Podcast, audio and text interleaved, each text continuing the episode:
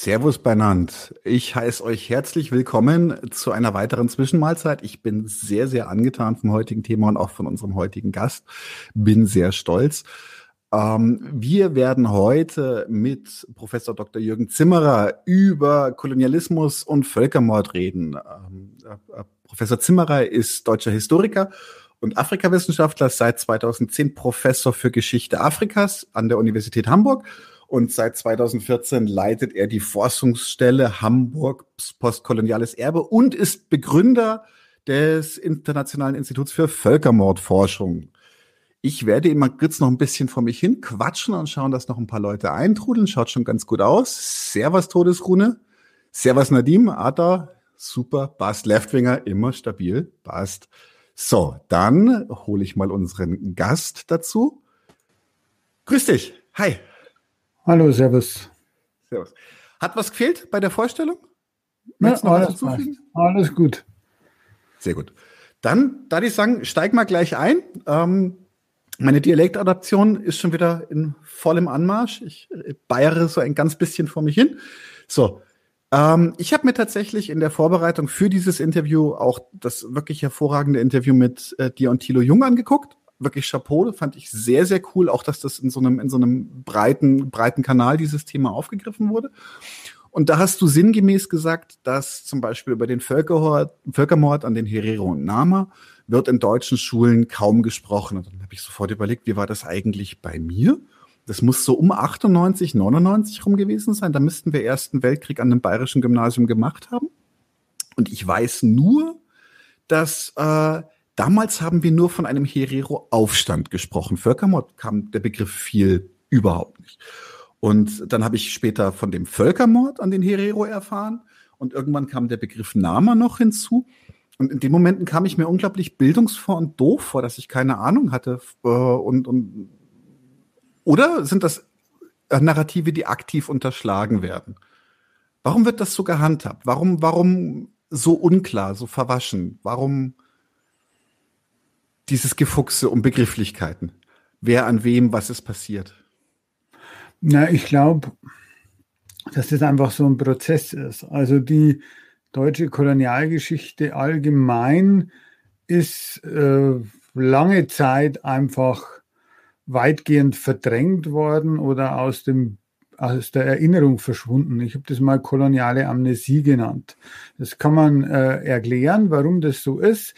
Äh, können wir auch später gerne noch drauf einkommen. Aber man merkt, dass man ungefähr seit den Nullerjahren diese koloniale Amnesie so punktuell durchlöchert wird und im Grunde der, die deutsche Kolonialgeschichte wahrgenommen wird. Ein ganz zentraler äh, Datum ist, äh, ist äh, 2004, der 100. Jahrestag des Kriegsausbruches in Deutsch-Südwestafrika und Heidi-Marie Wiczorek-Zeul ist damals als Entwicklungshilfeministerin nach Namibia geflogen und hat sich entschuldigt mhm. für, für die, das, was sie sagte, würde man heute Genozid nennen und hat, äh, war eine sehr mutige Rede, ist dann aber im Grunde kassiert worden von der, von der Bundesregierung damals unter Schröder, weil die, weil bestimmte äh, Boulevardzeitungen in Deutschland äh,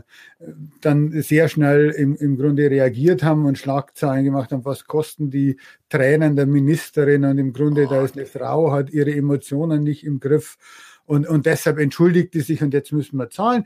Aber das war so ein, das war so ein Punkt, wo das dann äh, im Grunde Aufmerksamkeit, also wo man das wahrgenommen hat, dass ähm, auch die Tagesschau äh, dann äh, in dem Jahr schon mal vom Völkermord gesprochen hat, dann ist es wieder ein bisschen in Vergessenheit geraten und dann ist es 2015, 16 rum wieder bekannter geworden und im, im Grunde kann man äh, feststellen, dass seit den Nullerjahren das Interesse an Kolonialgeschichte anwächst in Deutschland und eigentlich aus zwei Gründen, weil einfach die demografische Zusammensetzung in Deutschland sich ändert. Das heißt, es gibt sehr viel mehr Menschen mit einem Migrationshintergrund, mit einem biografischen Hintergrund, der auch in die Ko in Kolonien reicht ja, oder in andere Kolonialmächte reicht und die einfach mehr Interesse daran mitbringen. Und zweitens eigentlich auch, glaube ich, dass die Globalisierung uns seit den Nullerjahren zunehmend beschäftigt.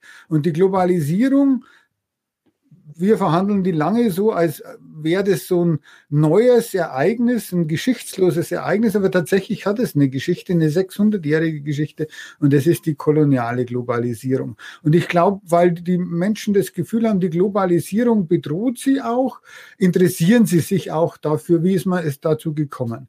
Und die, deshalb wächst dieses Interesse eigentlich permanent an. Und so wächst dann eigentlich auch das Wissen, wie Deutschland hatte überhaupt Kolonien, wie da gab es überhaupt Gewalt. Also ich habe eher noch gelernt in der Schule, da gab es keine Gewalt. Das waren so Entwicklungshelfer in so schönen äh, Kaiserreichsuniformen, so ungefähr. Dann sagte man, ah, da gab es einen Aufstand, der wurde brutal niedergeschlagen. Dann sagt man, äh, reden wir doch eigentlich vom Krieg. Das bedeutet ja was anderes, bis eben zu dieser äh, Diskussion, die jetzt eigentlich ganz kürzlich eigentlich erst entschieden wurde, auch von, von politischer Seite, dass man das schon Genozid eigentlich nennen, äh, nennen muss. Und ich glaube, das sind einfach diese Entwicklungsstufen. Und je nachdem, also ich frage meine Studierenden im ersten Semester immer, was haben sie darüber gelernt? Also das ist jetzt, äh, ist jetzt keine repräsentative Umfrage, aber ich habe festgestellt, die eine Teil, die Hälfte vielleicht, hat die gar nichts davon gehört in der, im äh, Geschichtsunterricht. Ein anderer Teil wusste sehr genau Bescheid. Und wenn man dann fragt, eigentlich wie ist, dann kommt es immer auf die Lehrer und Lehrerinnen drauf an. Mhm. Also es gibt, es gibt tolle Lehrerinnen, die im Grunde wirklich toll den Unterricht machen, aber es gibt halt andere, die machen gar nichts. Und der Grund ist, dass es einfach nicht in den Lehrplänen steht. Es ist nicht verbindlich. Das heißt, so, man kann gar nicht sagen, dass du gar nichts lernst, aber es kann auch sein, dass du gar nichts lernst. Und das ist eigentlich so der, der, der Anknüpfungspunkt. Mhm. Okay. Ja, ich überlege gerade, wo, wo ich meine damalige Lehrerin verorten würde. Bin, bin mir nicht ganz sicher, aber sie hat zumindest von dem Aufstand gesprochen damals. Also das, das war schon mal etwas. Tatsächlich, ähm, kannst du uns ganz kurz zusammenfassen, worum es da geht? Weil ähm, eine Sache möchte ich noch ein, äh, einbringen, weil wir reden ja jetzt heute auch viel über deutschen Kolonialismus, über Kolonialismus im Allgemeinen, aber auch über den deutschen. Weil ich habe tatsächlich auch noch in, in, der Schule gelernt, dass der Bismarck, der fand es mit den Kolonien eigentlich gar nicht geil und der wollte auch keine und wir waren da im Grunde nur ein kleines Licht. Und ähm, wenn man wenn man sich dann so anschaut, was draus geworden ist, glaube ich, die Herero und Nama sehen das anders. Ich glaube, da haben wir einen bleibenden Eindruck hinterlassen. Ja, also über Bismarck lohnt sich auch danach nochmal zu sprechen. Also kann man ja jetzt machen. Das ist ja auch eine aktuelle Debatte. Also über alles, was wir jetzt sprechen, gibt es mhm. sehr aktuelle Debatten. Also in, in, in Hamburg gibt es eine Debatte, weil da gerade, wir haben so einen 35 Meter hohen Bismarck, der gerade mit äh, 9 äh, Millionen Euro äh, restauriert äh, wird. Wir haben auch noch einen kleinen Bismarck in Altona der äh, letztes Jahr auch mit Farbe äh, beworfen wurde im Zusammenhang der Black Lives Matter Bewegung, weil eben man sagt, es sind auch Kolonialdenkmäler. Im Bautzen gibt es im Moment eine Debatte, wo die ein Bismarck-Denkmal wieder aufbauen wollen. Mhm. Das ist jetzt letzte oder vorletzte Woche, also, also hochgekocht. Das sind auch alles sehr aktu aktuelle Debatten. Und es gibt immer diese Schutzbehauptung für Bismarck, der wollte ja keine Kolonien. Der war ja dagegen. Das ist natürlich insofern jetzt unsinnig, weil man Bismarck vieles unterstellen kann, aber nicht, dass er ein schwacher Kanzler war, der nicht A, nicht wusste, was er tat und an dem vorbei man sowas hätte machen können. Richtig ist, dass Bismarck eigentlich, er war kein, äh, kein äh, Kolonialist, kein Kolonialenthusiast. Das heißt, er sah ziemlich genau, dass Kolonialismus ökonomisch für, für den Staat ein Zuschussgeschäft ist und dass es zu militärischer Gewalt führt, dass Kolonialismus eigentlich inhärent die Dynamik entwickelt, dass immer mehr Soldaten reingezogen werden, weil man besetzt irgendwas, die Leute dort wehren sich. Wenn die sich wehren, dann heißt es wieder das Prestige der deutschen Armee, des Deutschen Reiches und dann werden mehr Truppen geschickt. Das kann man in Deutsch-Südwestafrika also praktisch idealtypisch durchexerzieren. Das wusste er und deshalb wollte er das eigentlich nicht. Er sagte an einer Stelle, Deutschland äh, ist ja gerade geeint worden äh, und, und das würde nur die, die ähm, das würde eigentlich nur die, die äh, den Neid und, und, und äh, der, der, der Nachbarn äh, fördern und im Grunde auch äh, Spannungen mit den anderen europäischen Mächten mhm.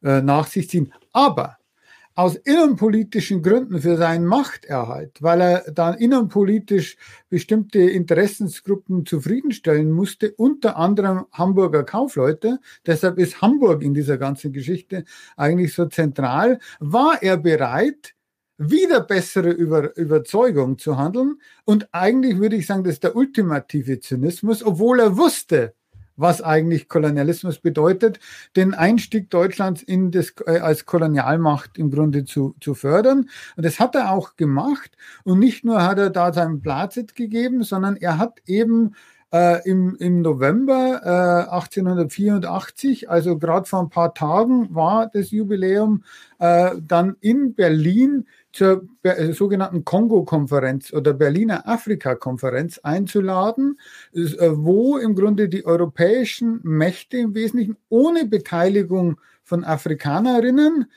über die Aufteilung des afrikanischen Kontinents eigentlich entschieden und sich darauf einigten, wie können Europäerinnen eigentlich Machtansprüche äh, anmelden ohne dass es zu Streitigkeiten der Europäerinnen untereinander kommt.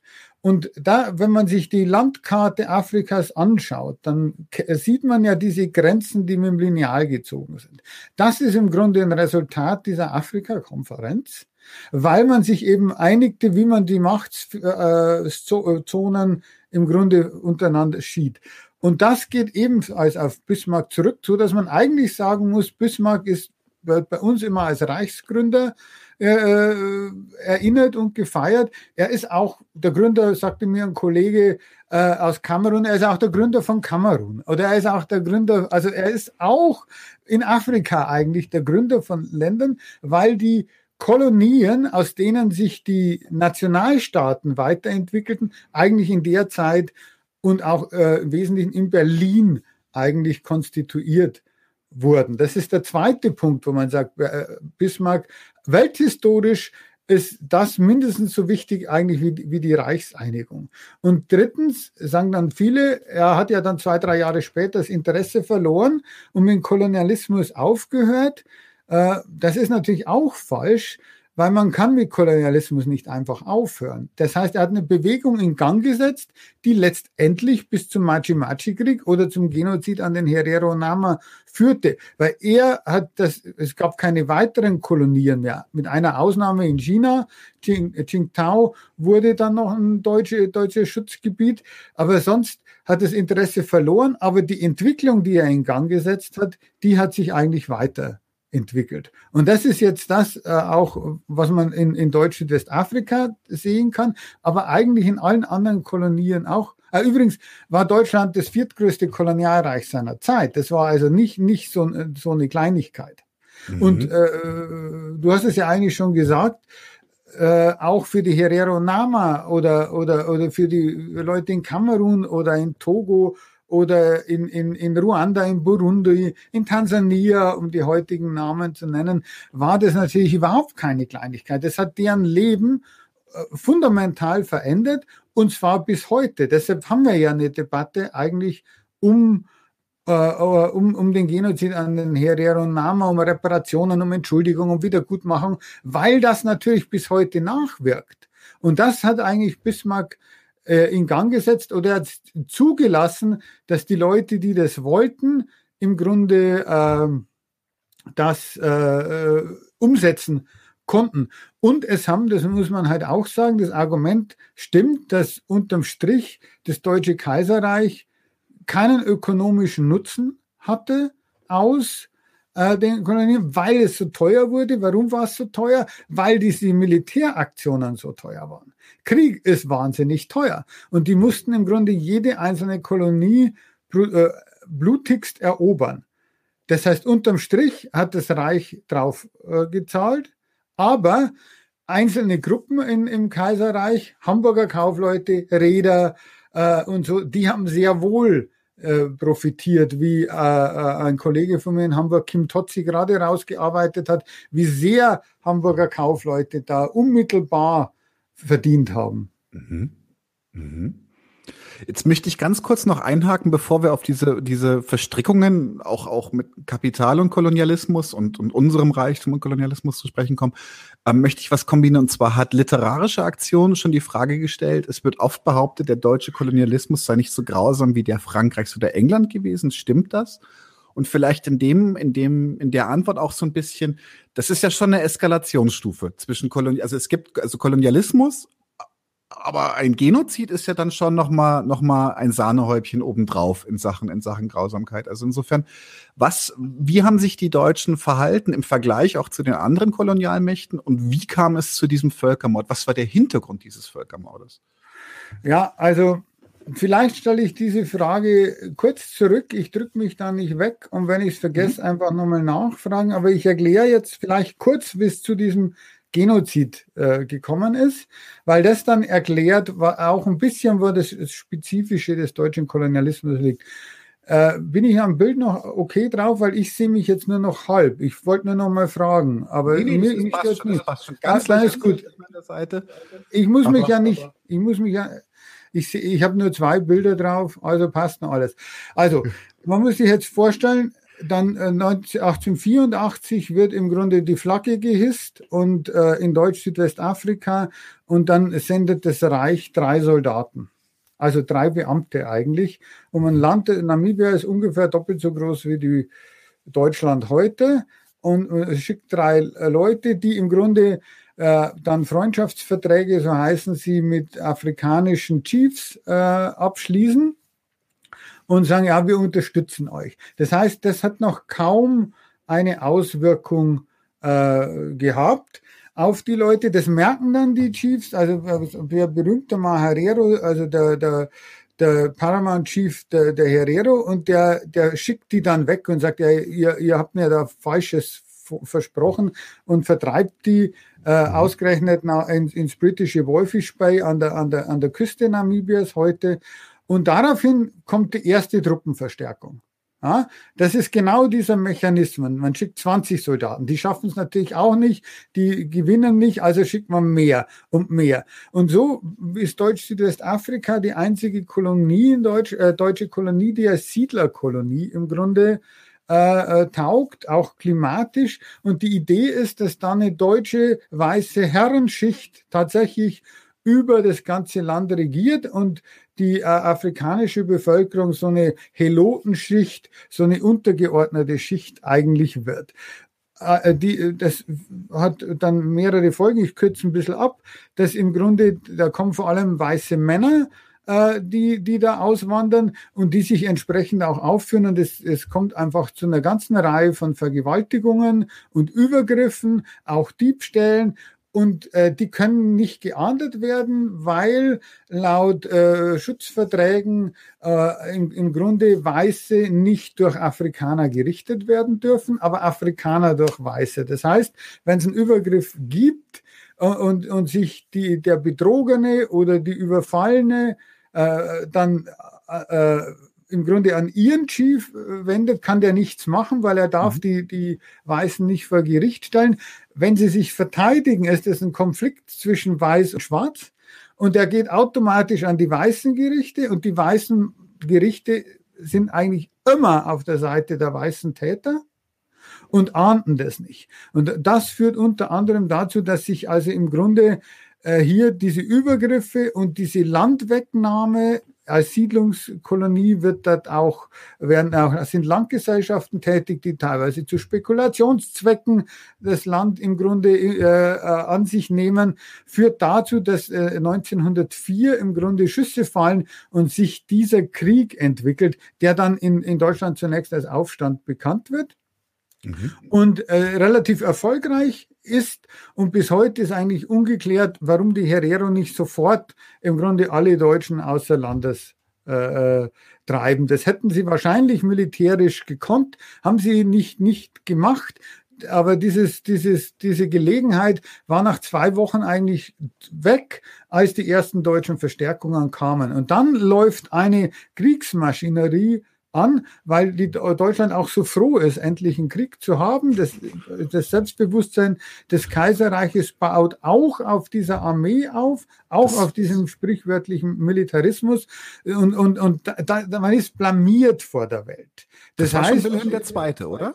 Das war der, dann schon Wilhelm, dieser, das war, dieser wahnsinnige Militarist. Das, das ist dann schon Wilhelm II., der ja, und da gibt es ja eben viele Kriege, äh, unter anderem gibt es im 1900 in, in China ja einen, einen Krieg, den sogenannten Boxeraufstand. Und da wird ja im Grunde äh, eine internationale Expeditionstruppe hingeschickt, um eben die Interessen der Europäer plus der USA äh, äh, durchzusetzen. Und da beteiligen sich die Deutschen eben auch äh, führend dran. Und äh, Wilhelm II. verabschiedet diese Truppen ja mit dieser berühmten Hunnenrede, wo er im Grunde sagt, also kommt ihr vor dem Feind, so wird er geschlagen. Und äh, ich baue darauf, dass ihr euch so aufführt, also sinngemäß zitiert, dass nie wieder ein Chinese wagt, einen Deutschen auch nur scheel anzuschauen. Und dann zitiert er eben, eben äh, den Hunnenkönig, so sollen sie auftreten. Also dieses Trauma der, der, des Hunnenüberfalls auf Europa, der noch Jahrhunderte später präsent ist. Mhm. Und Pardon, äh, kein Pardon wird nicht gegeben. Und das ist 1900 und im Grunde 1904 sind viele der deutschen Soldaten sind Veteranen aus diesem China-Einsatz und wiederum wird völlig schnell klar, es wird kein Pardon gegeben und äh, weil man so viel Verstärkung hinschickt, schickt man eben auch einen General hin, bis dahin war der Gouverneur, der war nur Oberst, der wird jetzt, der war auch, der galt als zu friedenswillig. Man fürchtete, dass er im Grunde mit den Herero Frieden schließt. Das, das, äh, das verbietet man ihm von Berlin aus telegrafisch und schickt eben diesen General Lothar von Drotha, der dann im Grunde im Sommer 1904 eine Schlacht schlagen will in zentralen Namibia, wo die Herero sich im Grunde versammelt haben am Waterberg, ca. 50.000 Menschen, Frauen, Kinder, Kreise, Krieger mit ihrem ganzen Besitz, Viehherden etc. Äh, und, und die, äh, da kommt es zur Schlacht und die Herero merken, dass sie da umzingelt werden sollen und äh, am, am, äh, nach dem ersten Tag der Gefechte ziehen sie ab und ziehen eigentlich in Richtung äh, Botswana, das heutige Botswana. Und zwischen dem Waterberg und Botswana liegt eben diese Omaheke-Halbwüste, ein sehr trockenes Gebiet. Die deutschen Soldaten merken dann im Grunde äh, am 12. August in der Früh, dass die Herero jetzt sich im Marsch gesetzt haben und äh, Drota lässt dann diese, diese Herero verfolgen und ganz bewusst in dieses Trockengebiet eigentlich treiben. Und äh, im, das ist, also das Namibia ist relativ. Spart sich damit Munition.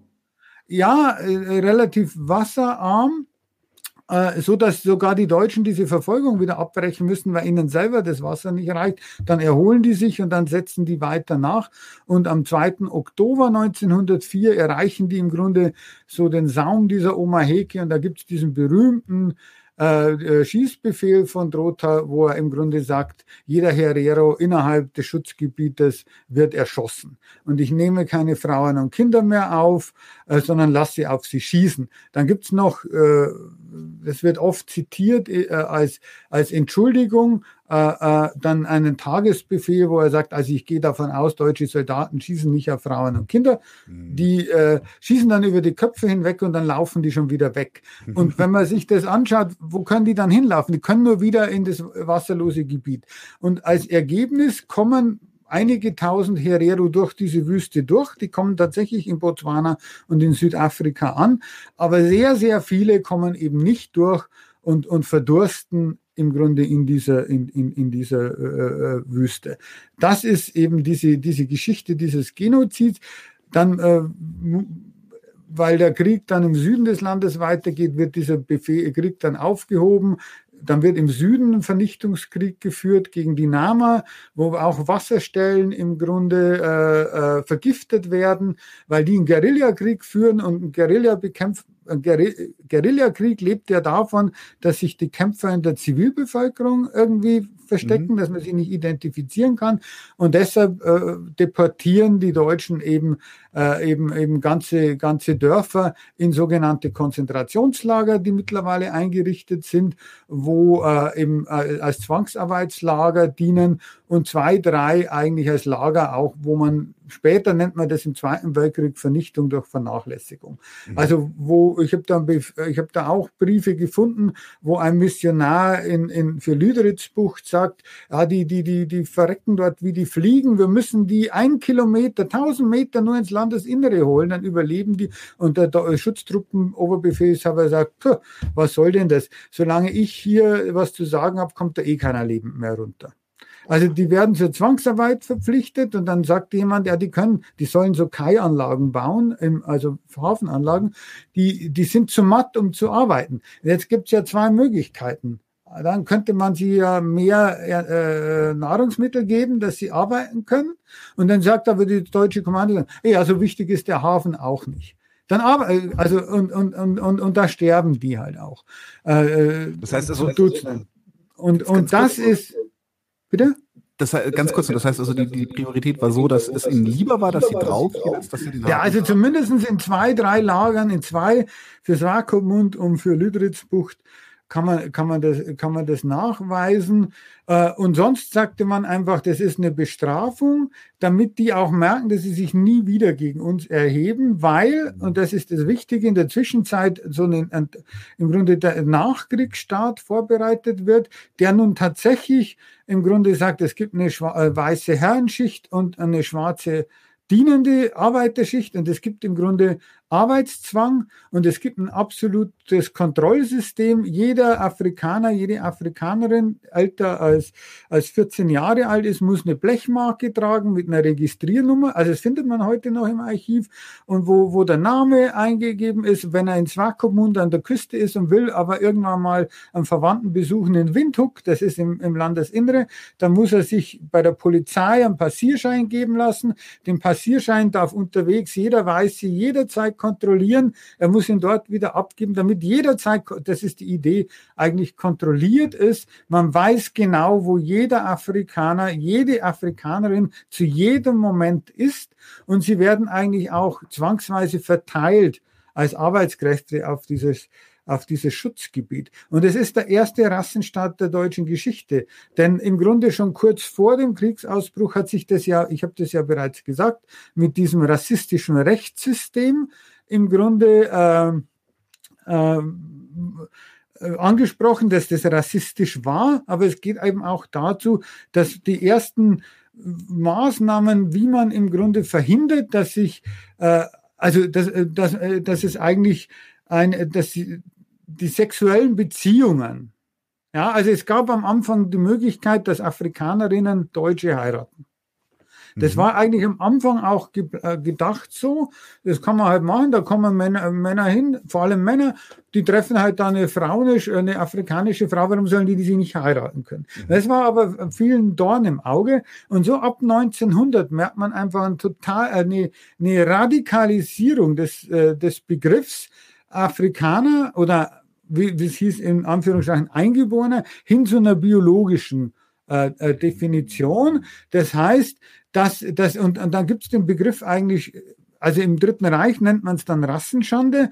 Im Südwest äh, äh, sprach man von Versündigung am Rassenbewusstsein, aber die Idee war eigentlich das Gleiche. Und es gibt also das Mischehenverbot, äh, im Grunde schon ab 1903. Es wird dann darüber gestritten, wer ist eigentlich Afrikaner oder Afrikanerin. Dann sagt man am Anfang hieß es, na ja, wer sich europäisch gibt, ist europäisch. Das ist so eine kulturelle Definition. Mhm. Das wird dann aufgehoben und sagen, nein, nein, das hängt schon am Bio, an der Herkunft, eigentlich am Blut. Das sind die Ausdrücke aus der Zeit. Und dann sagt man ja am Viertel also ein, Gro ein Großelternteil. Und dann wird es immer weiter verschärft, dass man 1907, 8 schon sagt, ein Tropfen afrikanisches Blut reicht, um im Grunde äh, diese, die, die, den Menschen zum Afrikaner, zur Afrikanerin zu machen. Und da sind wir, äh, sind wir halt schon bei, also bei, bei, bei, bei Hardcore biologischen äh, Rassist, äh, rassistischen äh, äh, Vorstellungen. Und das löst dann im Grunde diesen Genozid ab. Aber das gehört eigentlich mit dazu,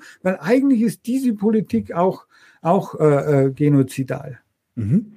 Da gibt's ja auch eine, eine direkte Kontinuität. Ich musste sofort an, an, an die, die, den rassistischen Wahn, speziell von Julius Streicher, dem Herausgeber des Stürmers, denken, der ja auch so absonderliche Sachen vom Stapel gelassen hat. Wie gesagt, hat ein Tropfen jüdisches Blut verunreinigt, irgendwie das arische Blut auf sieben Generationen, also vollkommen wilde, wilde Sachen.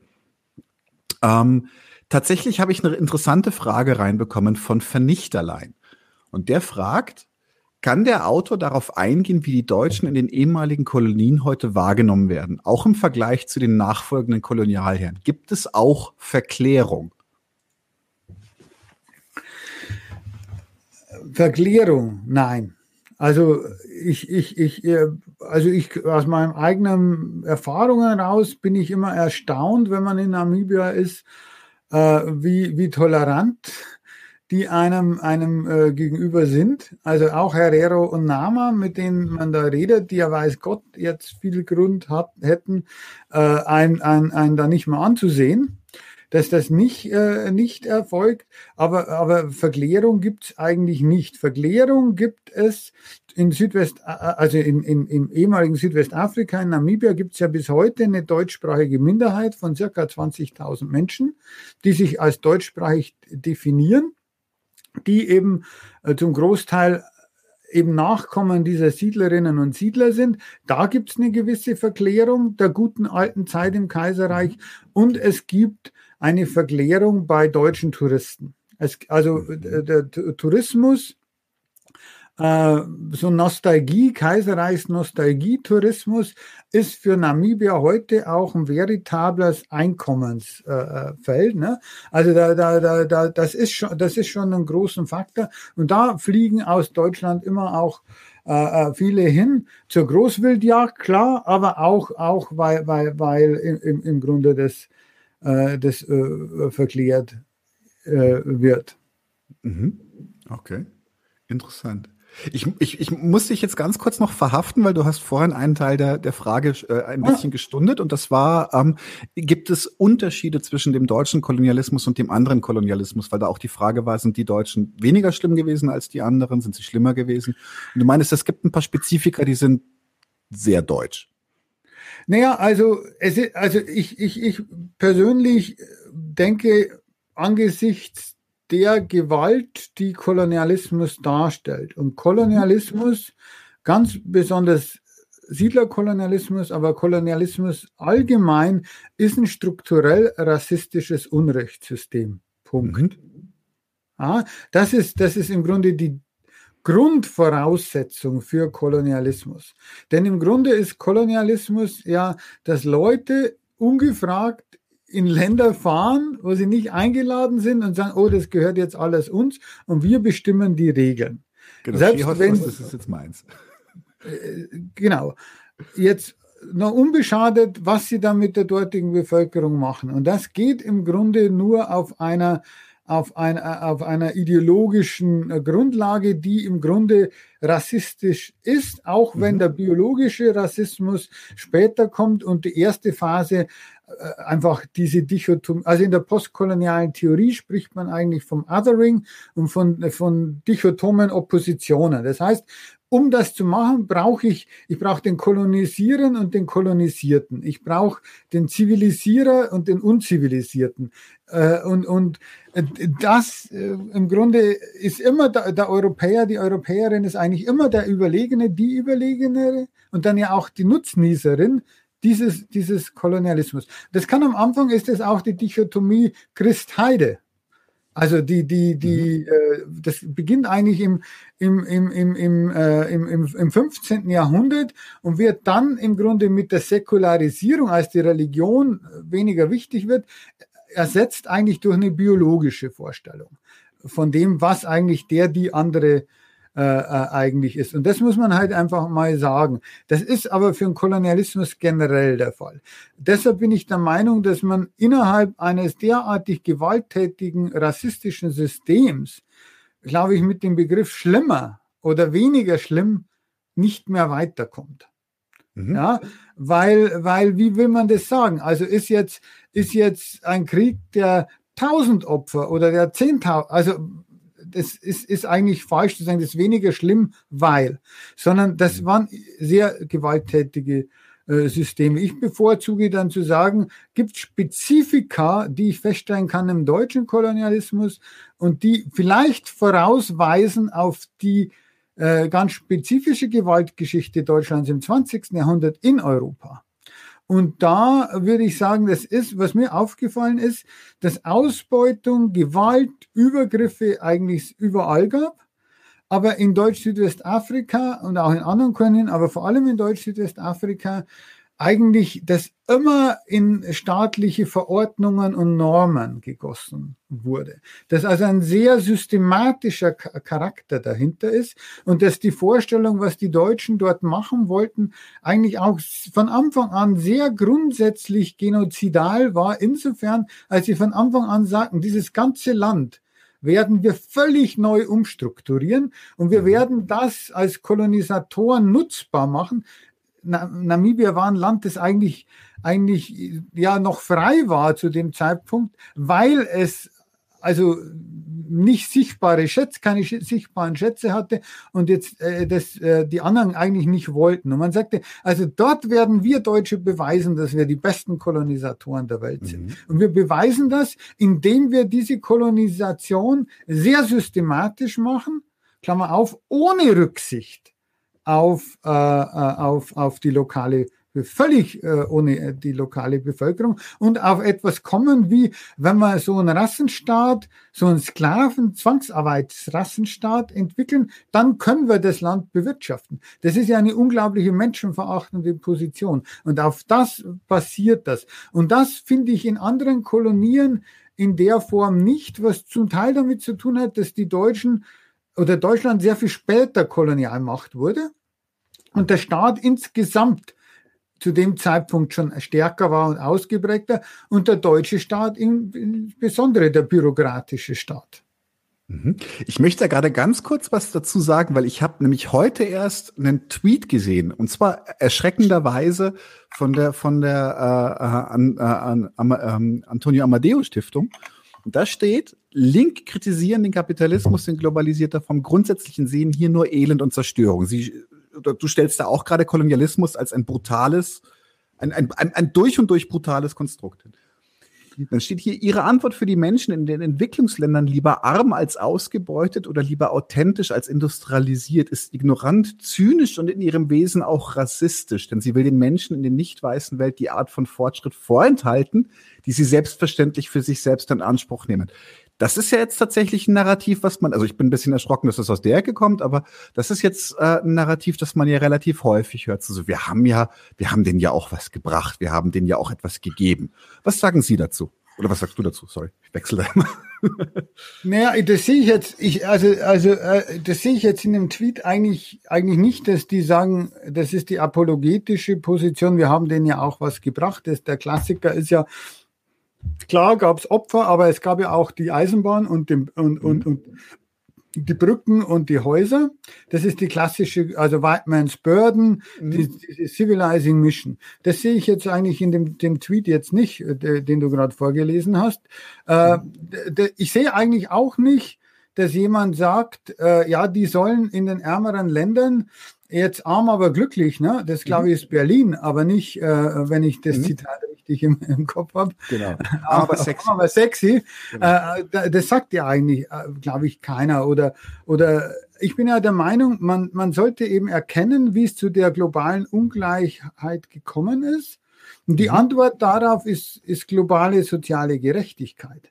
Das mhm. ist das Gegenteil von, die sollen, die sollen arm bleiben, sondern eigentlich plädiere ich dafür, aus der Erkenntnis, wie das äh, Weltsystem geworden ist, zu sagen, dann ist die logische Konsequenz ein Ausgleich. Und weil die bisher Ausgebeuteten ein Recht und Ärmeren ein Recht mhm. haben auf Wohlstandszuwachs, es, ja, und ich finde, das haben die, gleichzeitig wir aber nicht unendliches Wachstum haben können, ist die logische Konsequenz, dass die bisher Wohlhabenderen auf Wohlstand verzichten müssen. Das heißt, wir brauchen eine Wohlstandsabsenkung im globalen Norden, um den Süden ein, ein, ein Aufwachsen an Wohlstand, also globaler Süden, globaler Norden, das sind ja diese Begriffe eigentlich, mhm. eigentlich zu, zu, zu, zu ermöglichen, um auch Druck äh, äh, im Grunde aus dem Kessel zu nehmen, der ja sonst dazu führt, das merken wir ja im Grunde, dass es auch Migrationsströme gibt, die ja uns alle unsere, unsere Welt in, in, in, in, in, in Frage stellen. Das heißt, ich würde nicht sagen, die sollen arm bleiben, sondern die haben ein Recht, auch wohlhabender zu werden und wir müssen halt auf den Dritt-SUV verzichten. Mhm. Tatsächlich wird jetzt ähm, ja, jetzt, jetzt versuche ich gerade einen Bogen zu schlagen, weil wir uns geht, also wir, wir sind relativ weit schon mit der Zeit und ich habe noch so viele Fragen. Uiuiui. Ähm, ich versuche gerade mehrere zusammenzulegen. Hoffentlich, hoffentlich gelingt es mir. Denn tatsächlich, worum es mir halt gerade auch ganz stark geht, ist, ist, das ist ein Thema, was, was du auch aufmachst. Ähm, und das ist gerade diese Umfahrt, diese Ungerechtigkeit. Gibt es wie soll ich sagen? Du hast, du hast gesagt, ähm, dass damals hat Bismarck auch so reagiert, um zum Beispiel einigen, einigen Händlern oder reichen oder besonders äh, mächtigen Händlern äh, quasi einen Gefallen zu tun. Das heißt, also im Grunde ist, ist man, irgendjemand konnte davon profitieren. Ja. Vom Kolonialismus. Und jetzt ist die Frage, wie weit geht dieser Profit? Wie weit setzt er sich bis in die heutige Zeit zum Beispiel fort? Profitieren wir immer noch vom Kolonialismus? Ja klar. Also wie gesagt, das Beispiel von, von diesen Kaufmannsfamilien und Rädern, das ist die Spitze des Eisbergs. Also die haben, mhm. das kann man halt wirklich feststellen, dass die sich kannten, dass die miteinander redeten, dass dann die, diese Firma äh, im, im, im, im, im Grunde und, und dann dafür war für die, die hatte schon Besitzungen in Kamerun, die hatte mhm. das dann forciert und das kann man feststellen. Die wurden sehr, sehr reich damit. Aber es profitiert natürlich auch andere damit. Eine Stadt wie Hamburg, die vom Hafen lebt, lebte mhm eigentlich vom Kolonialismus, weil es gab gar kaum eine Möglichkeit bis ins 20. Jahrhundert äh, als nicht mit Kolonien zu handeln. Also man hat entweder mit Kolonien gehandelt oder Kolonialmächten gehandelt. Man hat mit Kolonialwaren gehandelt oder man hat sogar mit Sklaven gehandelt.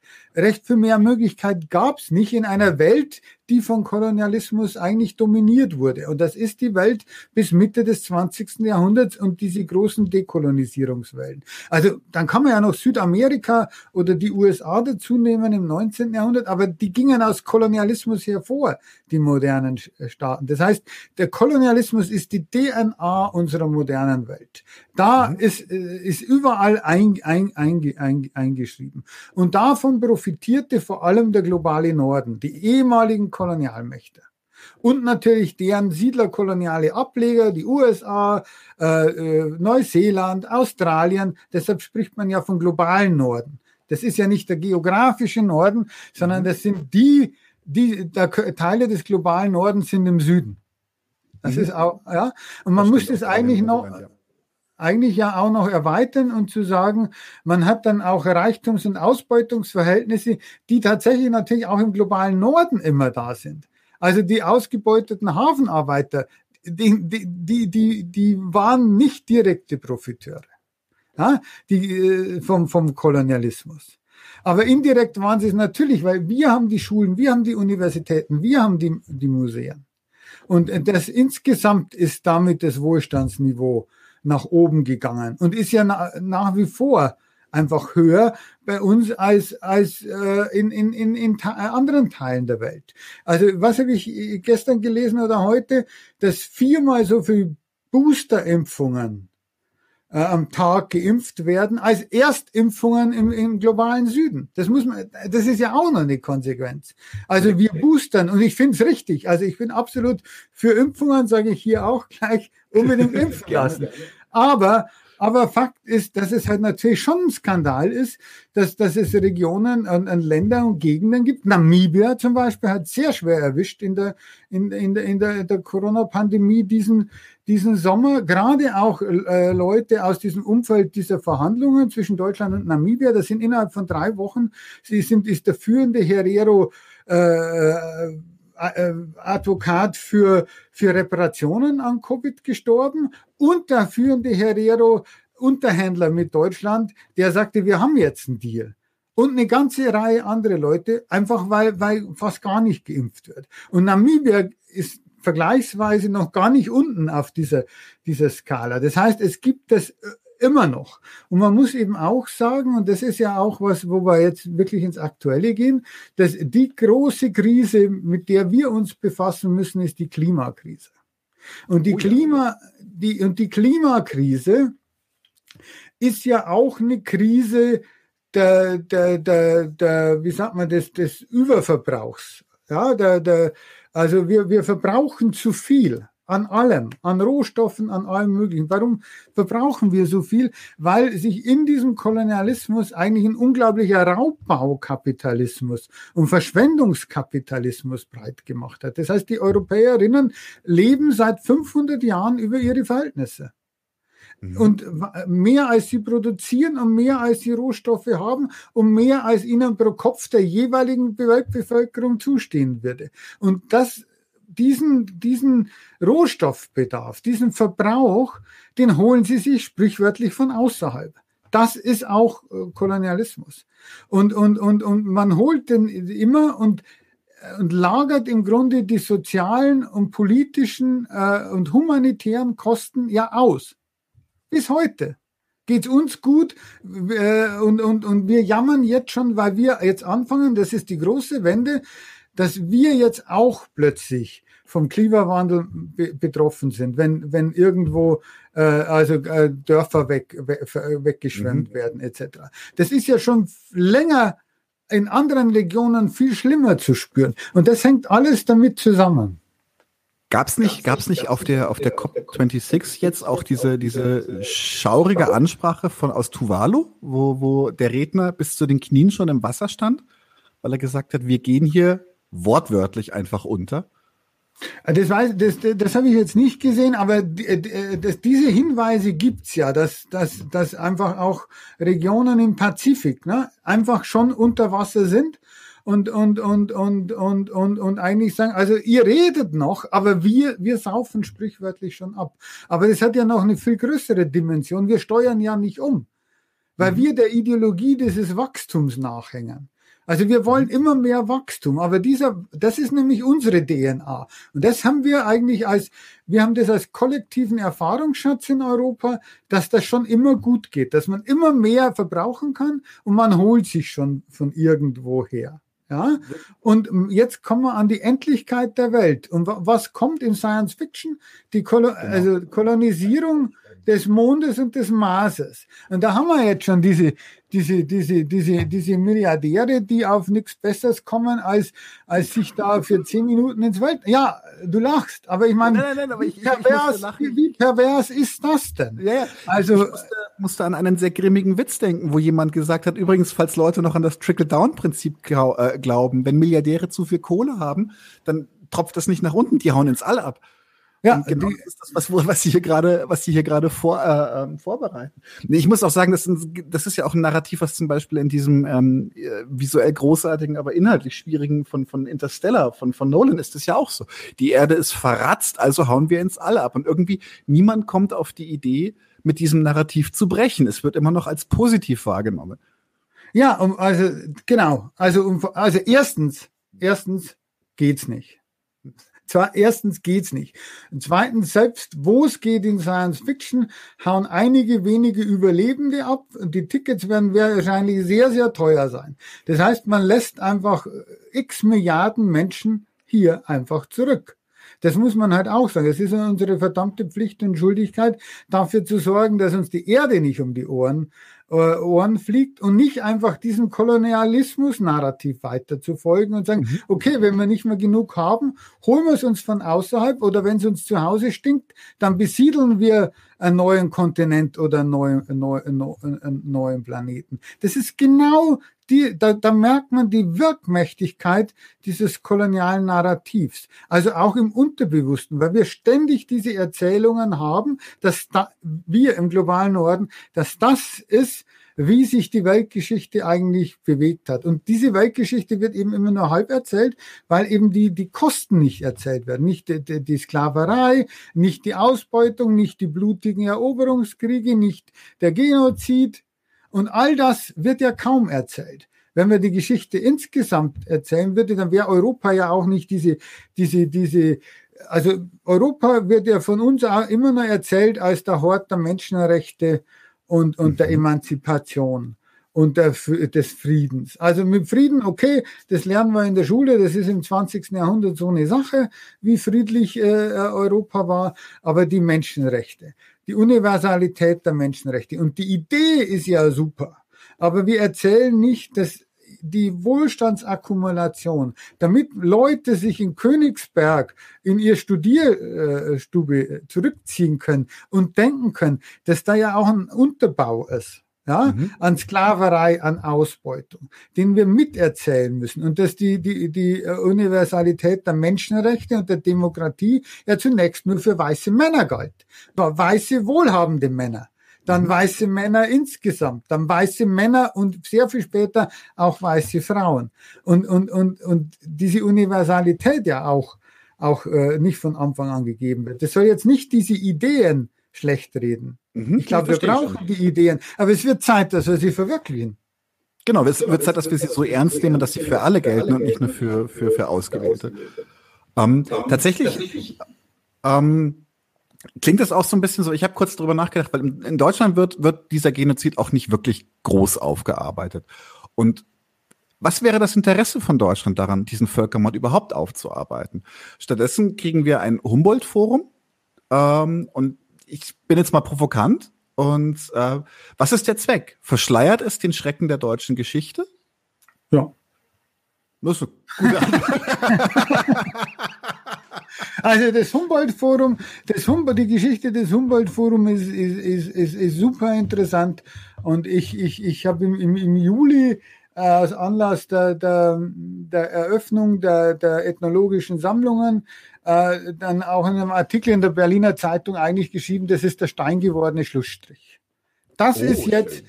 das ist jetzt eigentlich Deutschland besinnt sich zurück auf die gute alte Zeit vor 1914. Die Berliner Republik braucht ein neuen, neues äh, Meistererzählung, einen Identifikationskern und schließt an an die Wissenschafts- und, und, und Kultur äh, Metropole Berlin im 19. Jahrhundert. Und das soll eigentlich dieses Humboldt-Forum ausdrücken. Und damit wird die gesamte deutsche Gewaltgeschichte zwischen 1914 und 1989 im Grunde ausradiert architektonisch ausradiert. Denn im Grunde ist ja die Sprengung de, des Stadtschlosses und dann mhm. der Palast der Republik. Und meinetwegen, wenn man den abreißen muss oder nicht, die, diese, diese, dieses leere Feld im Zentrum von Berlins war ja immer auch ein Denkmal an diesen zweiten, an den ersten und vor allem an den zweiten Weltkrieg und an diese deutsche Gewaltgeschichte. Und der, den hat man wieder, hat man jetzt zugebaut und zwar mit so einem Retro-Kaiserreich vor 1914, das angeblich so positiv war. Und hat natürlich auch wirklich übersehen, koloniale Amnesie, dass mhm. dieses Kaiserreich von 1914 eben auch nicht friedlich war auch schon Genozid hatte, auch schon Rassenstaat hatte und eben auch für weite Teile, für, für viele Regionen in Afrika und in der Südsee also brutale Fremdherrschaft war. Tatsächlich, das ist ja, glaube ich, auch eine These von dir. Du redest, redest viel von, von der Kontinuität, also weil du das gerade wirklich bis 1989 durchziehst. Du redest von der Kontinuität des Völkermordes. Und ich sage immer ganz, ganz räudig, wenn ich, wenn ich äh, Leute ärgern will, ich sage mal, die Deutschen können nicht viel außer Völkermord. Ähm, ist natürlich bitter, aber ähm, tatsächlich gibt es für dich auch zum Beispiel jetzt nehmen wir mal wirklich die beiden, also nehmen wir mal den Gro den größten, der uns, an den wir uns doch noch so erinnern, für den wir auch ein Mahnmal haben. Was ist die Kontinuität für dich zwischen dem Genozid an Herero und Nama und der Shoah? Was sind die Wirk haben sie ähnliche Wirkmechanismen? Was ist gleich, was ist anders für dich? Ja, das ist natürlich eine abendfüllende Frage, weil, weil, weil, weil da im, das im Moment ja auch eine, sehr heftig diskutiert äh, wird. Also ich glaube, der Ausgangsbefund von mir war eigentlich zu sagen, ich habe ich, ich hab einen deutschen Besatzungsapparat, der genozidal wird, vor 1914, nämlich in Deutsch-Südwestafrika, und ich habe ein, einen Besatzungsapparat, der genozidal wird, nach 1939 oder 41 in Osteuropa. Also der Anknüpfungspunkt ist vor allem der Vernichtungskrieg. Der Vernichtungskrieg in Osteuropa mit 27 Millionen Toten ist mhm. ja auch kaum im öffentlichen äh, Erinnerung. Also wir haben Gott sei Dank eine, eine, eine, eine, eine sehr ausgeprägte, äh, mittlerweile auch noch nicht so lange Erinnerung an den, an den Holocaust, aber wir, äh, die, wir haben eine viel schwächere Erinnerung äh, an, an, an den Vernichtungskrieg äh, in Polen, Weißrussland, Ukraine äh, und, und, äh, und, und, und Russland, also der, der, der Sowjetunion. Und das ist eigentlich der, der, der Ausgangspunkt meiner meiner, meiner, meiner Überlegungen von der Kontinuität. Also keine Kausalität, keine direkte Linie. Es gibt keine direkten Linien, es gibt keine Kausalitäten. Aber mhm. es gibt auf jeden Fall Tatsachen, dass eine deutsche Bürokratie in einer Situation in Deutsch-Südwestafrika auf einen Rassenstaat als Lösung, quote unquote, kommt und mhm. das im Grunde auch in Osteuropa äh, entwickelt in einer anderen Besatzungssituation, in einer Situation, die ich eigentlich eine Kolonialsituation nenne. Also meine These ist vor allem, dass der Zweite Weltkrieg in Osteuropa eigentlich der größte Kolonialkrieg der Geschichte war. Mhm. Der, äh, Im Kriegsziel und in der Kriegsführung. Kriegsziel Lebensraum. Ja. Für eine deutsche Besiedlung bis, bis zum Ural, Generalplan Ost-Savoy, 60 Millionen Slawen mhm. nach Sibirien zu deportieren und dort elendiglich verrecken zu lassen und im Grunde bis zum Ural ein, eine deutsche Siedlerkolonie äh, zu, zu, zu, zu, begründen. Das sagt Hitler ja, sagt es ja auch, Russland ist unser Indien. Mhm. Gibt es ja diese Zitate. Die, die Wolga ist unser Niger, also der Afrikaner, Fluss in Afrika, etc. Und, und, und den Ukrainern sagt er, äh, schenken wir dann Glasperlen oder was sonst eingeborenen Kolonialvölkern gefällt. Ne? Das, sind, das sind jetzt Zitate. Und das ist also im, im, im, im Kriegsziel kolonial und es ist in der Kriegsführung kolonial, weil der Ostkrieg im Unterschied zum Westkrieg ein Krieg war, der im Grunde den Gegner als Untermenschen, als, als mhm. rassistisch minderwertig betrachtet hat, für den, genau, für den einfach kein, für den einfach kein, kein Schutz galt, auch in der Niederlage. Das ist ja auch interessant. Man hat seit Ende des 19. Jahrhunderts die Versuche der Europäer, den Krieg einzuhegen, äh, äh, Hager Landkriegsordnung äh, und so, und zu sagen, auch wenn der Gegner verliert, hat er so Rechte als, als, mhm. als äh, Kriegsgefangene zum Beispiel. Ja, man darf die nicht einfach umbringen.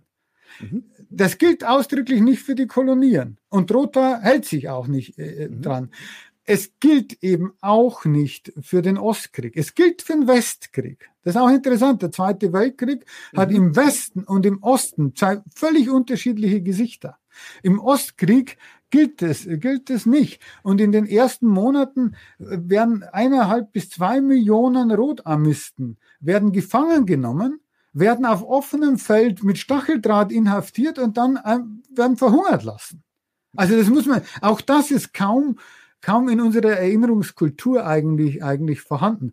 Und das sind für mich so ganz starke Linien, die, äh, die es zu verfolgen gilt. Und dann stellt sich natürlich auch die Frage nach dem Holocaust, weil der natürlich auch auf dieser Biologisierung der Weltgeschichte eigentlich aufsetzt. Allerdings bin ich der Meinung, dass er dann einfach Spezifika ent, entfaltet, mhm. die ihn tatsächlich äh, singulär machen oder singuläre Elemente eben entfalten, weil der Antisemitismus eben äh, zwar funktionsgleich oder äquivalent ist mit Rassismus, aber an und für sich von seiner inhaltlichen Aufladung anders ist. Ein Rassismus, ein Kolonialrassismus geht immer von der eigenen Überlegenheit aus. Mhm. Währenddessen der Antisemitismus auch dieses Element hat, das im Grunde der Jude, die Juden besonders perfide, fast überlegen ist. Deshalb auch jüdische Weltverschwörung und deshalb eigentlich auch diese, dieses, dieses, diese Forderung nach der Endlösung. Ja, mhm. weil der so gefährlich ist. Es gibt keine Endlösungsforderung im Kolonialrassismus. Also auch für Drota ist es so, der, äh, die Herero, die er erwischen würde, würde er umbringen lassen. Aber wenn welche entkommen, lohnte es sich jetzt nicht, in Botswana einzumarschieren, um noch die letzten Herero mhm. äh, äh, äh, zu, zu fangen. Was in der Logik, der, in der antisemitischen Logik der Nazis durchaus angelegt ist. Mhm. Interessant. Interessanter Aspekt, ja. Ähm, Tatsächlich wollte ich jetzt anekdotisch noch ein bisschen beipflichten wegen diesem Siedlerkolonialismus während, der, während des Ostkrieges. Ich meine mich zu erinnern, dass zum Beispiel auch ähm, russische Kriegsgefangene zum Beispiel auch für Experimente zum Beispiel rangezogen wurden. Und wenn ich mich ganz genau erinnere, meine ich auch, dass zum Beispiel die erste, die erste Vergasung mit Zyklon B tatsächlich an eine, an, an russischen Probanden statt. Das waren nicht explizit jüdische Gefangene, es waren russische Gefangene. Um, ähm, und das ist schon, weil das glaube, bin ich mir auch hundertprozentig sicher, mit Franzosen und Engländern hätten sie das nicht gemacht. Also in, es ist halt so, also es gibt Kriegsverbrechen, das ist ganz wichtig, gibt es natürlich auch im Westkrieg. Und mhm. es gibt natürlich auch diese Massaker in Oradur, da bei, in, in Italien, in Griechenland, die ja alle noch, noch offen sind, weil auch da die nicht richtig aufgearbeitet äh, mhm. äh, äh, wurden. Und es gibt natürlich den Holocaust im Westen, ja, mhm. mit der Deportation. Das gibt's alle. Aber an und für sich sind die Soldaten, also als französischer, britischer oder US-amerikanischer Soldat, wenn du kein schwarzer Soldat warst, sind deine Überlebenschancen, wenn du in Gefangenschaft gerätst, einfach sehr, sehr viel höher als als russischer Kriegsgefangener. Mhm. Und, und das, das ist es. Also strukturell ist dieser Eroberungskrieg einfach, einfach etwas anderes. Und ich glaube, das, das blenden wir in Deutschland einfach auch aus. Also ich meine, es ist Bundespräsident Steinmeier, der den Vernichtungskrieg jetzt gewürdigt hat am 22. Juni, 80 Jahre, Überfall auf, auf, auf Russland, war der erste Bundespräsident, der das explizit ins Zentrum seiner, seiner Rede stellte. Der erste, das möchte man ja kaum glauben. Ich habe tatsächlich noch von, von, von Leuten in meinem Alter damals gehört, dass äh, die, die, die gute alte mehr von wegen, wir sind ihnen ja nur zuvor gekommen. Das ist ja auch ein Narrativ, was es immer wieder gerne gibt. Ja gut, das sind diese, diese äh, du, du meinst jetzt für den Zweiten, beim, beim, genau, über den Zweiten Weltkrieg. Das, das, das, ja, das, das, sind, das sind die Entlastungsnarrative, die braucht man sich auch, man muss ja auch nicht wundern, wenn man sich anschaut, wie im Grunde also nach 1945 zumindest in Westdeutschland relativ schnell die ganzen NS-Kader und, und, und, mhm. und Belasteten und Täter ja wieder in ihre, in ihre elitären Positionen geraten sind, eben auch in Wissenschaft, eben auch im Journalismus, eben auch äh, im, im Medienbereich, in der Justiz mhm. und damit auch diese, diese Entlastungserzählungen im Grunde ja verbreiten konnte. Wie, wie, war, wie war der Spruch bei den 68ern unter den Talaren, den Muff von 1000 Jahren? Ja, ja das, das glaube ich, äh, bezog sich, ja, das war ja in Hamburg, ne? Der, der Spruch, es war, waren, waren ja, aber interessanterweise, ein Detail am Rande, dass diese Studenten, die das forderten, dieses Transparent, dann ja auch, weil die, die Hamburger Universität ist ja als, als Gründung des Kolonialinstitut von mhm. 1900, äh, 8. Und da wird 1923 werden Kolonialdenkmäler aufgestellt. Also das ist schon in der Weimarer Republik. Die Universität ist gegründet. Da werden zwei Kolonialdenkmäler aufgestellt, unter anderem ein Wissmann-Denkmal. Und das stürzen die, diese Studis 68. Das heißt, die, die das transparent aufhängen, die sagen auch, wir müssen, wir müssen uns eigentlich schon dekolonisieren. Das heißt, da 68 war das schon da im Jahr 68 bei den 68ern und ist dann wieder eigentlich eigentlich abgebrochen. Und jetzt im Moment ist es natürlich sehr umstritten, weil äh, natürlich es ist auch ein Kampf um die Deutungshoheit des Westens ist. Mhm. Also was ist der Westen, wenn man die Kolonialgeschichte in ihrer Brutalität ernst nimmt?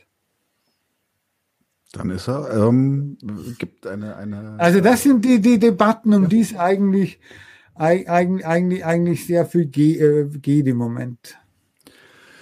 Tatsächlich ist es ja auch ein bisschen, also wir, dieses, dieses postkoloniale Erbe, nein, sag mal, neokoloniale Erbe vielleicht lieber, weil postkoloniale ähm, ist für mich was anderes. Aber ähm, wir, wir reden gerade ja auch viel über zum Beispiel Huntingtons Clash of Civilizations etc. Und da finde ich, das ist jetzt wirklich eher eher ein Debattenbeitrag als äh, eine starke Meinung. Da sehe ich zum Beispiel ähm, da vermischt sich das ein bisschen. Wir haben diese alte, wir haben da große Teile des alten Kolonialrassismus, aber es gibt auch einen, einen neuen Rassismus. Ich muss kurz Nadim einblenden, der hat das auch schon angemerkt. Islamfeindlicher Rassismus nimmt allerdings oft eine Dynamik an, wie beim Antisemitismus, also eben Rassismus nach oben, die perfiden Moslems, die die Welt erobern wollen und islamisieren wollen.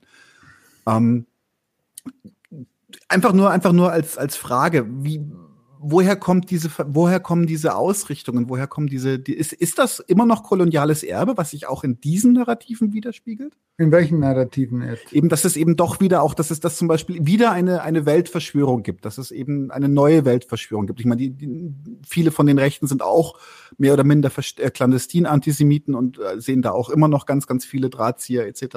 Aber es gibt eben jetzt auch, ähm, diese, dieses, dieses West-Ost-Narrativ, dass der Osten den Westen erobern will. Ja gut, also das ist ja kein neues Narrativ.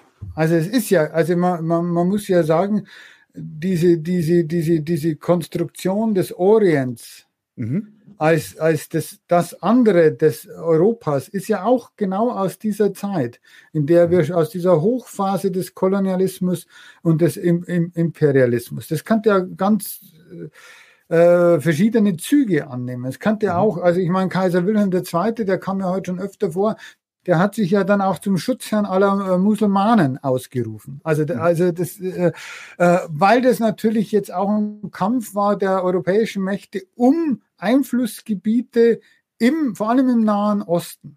Also im, im Osmanischen Reich, äh, heutige Türkei, dann aber auch Irak, Syrien bis Ägypten und da eben natürlich auch zur Vorbereitung diese orientalistischen Stereotypen im, im, im, im, im Grunde geschaffen wurden. Das heißt, ich sehe jetzt da weniger, ich sehe eigentlich nicht, dass das mit dem Antisemitismus vom Inhalt her gleich war, sondern ich sehe einfach diese alte koloniale Feindbildkonstruktion gegen den Islam, die wieder aktiviert wird.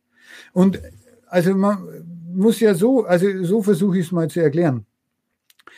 Diese, diese, diese Rassismen sind ja auch dazu da, oder dieses Othering, dass ich mich selbst, indem ich den anderen abwerte, aufwerte. Mhm. Also dieses Selbstbild Europas oder des Westens als positive Kraft der Geschichte braucht im Grunde die Abwertung des anderen als negative. Oder je negativer ich den anderen zeichne, desto positiver werde ich, ich, ich selber. Und ich glaube, da haben wir einfach eine, eine Reaktivierung, weil wir tatsächlich ganz massiv seit 9-11, aber natürlich schon, ist 9-11 schon eigentlich ein Kapitel ja. in dieser Auseinandersetzung, einfach wieder einen geostrategischen Kampf, durchaus neoimperial haben, um Ölquellen zum Beispiel. Ja, und um, um, um Rohstoffe. Also wir können wieder sagen, es geht letztendlich um, um, um, um Rohstoffe, es geht um Konsum. Und es geht um, um, um, um Konsumieren und Zugang äh, zu diesen Rohstoffen. Mhm. Das heißt, also das ist das, da kommen, da kommst du immer wieder drauf zurück äh, in deiner Analyse. es geht immer darum, dass wenige anderen etwas, also dass Leute anderen etwas wegnehmen wollen, um mehr zu haben als sie. Also, also im, im, im, um, um, um, um, um, um ihre Bedürfnisse, ihre Rohstoffbedürfnisse äh, äh, zu, äh, zu befriedigen. Und ich glaube, dass tatsächlich, dass der Antisemitismus einfach da eine andere Struktur hat, weil der Antisemitismus im Grunde ja eigentlich auch viel stärker gegen, jetzt sage ich mal so, den inneren Feind. Also das ist ja das, mhm. dass der schon überall in den westlichen Gesellschaften ist mhm. und den muss man aufspüren. Währenddessen diese anderen äh, Formen im, im Grunde eher dieser Logik nach außen äh, mhm. folgen. Mhm. Okay. Und was man natürlich sagen muss, ist, weil wir Kolonialismus nicht aufgearbeitet haben, weil wir Kolonial äh, Orientalismus nicht aufgearbeitet haben, weil wir diese Rassismen nicht aufgearbeitet haben, deshalb lassen sie sich auch so leicht wieder aktivieren. Mhm. Das ist ja eigentlich, würde ich sagen, auch so ein Punkt, wo man sagt, dadurch, dass durch die koloniale Amnesie und das Ausblenden des, des Rassismus in der deutschen Geschichte Klammer auf, außer den Antisemitismus, der ja äh, mhm. Äh, aufgearbeitet wurde, wenn auch, man sagen muss, auch da sind die Ergebnisse ja problematisch, wenn man das sieht, dass wir, äh, äh wie viele antisemitische Angriffe wir haben, aber mhm. das Ausblenden des anderen Rassismus führt ja dazu, dass wir äh, bis, bis vor wenigen Jahren einfach gesagt haben, es gibt keinen Rassismus in Deutschland. Also was für eine absurde da, da hat die NSU schon gemordet. In den, äh, äh, was ich, Hoyerswerda, Mölln, mhm. äh, äh Rostock-Lichterhagen, diese ganzen rassistischen Gewalttaten äh, im, im Grunde im Zuge der Wiedervereinigung, die waren alle da und wir haben kein Rassismusproblem. Also manche sagen sie ja heute noch. Und das führt, glaube ich, glaube, hätten wir den Kolonialismus ernst genommen und aufgearbeitet, wären wir auch viel früher sensibilisiert worden über diese Formen der Diskriminierung.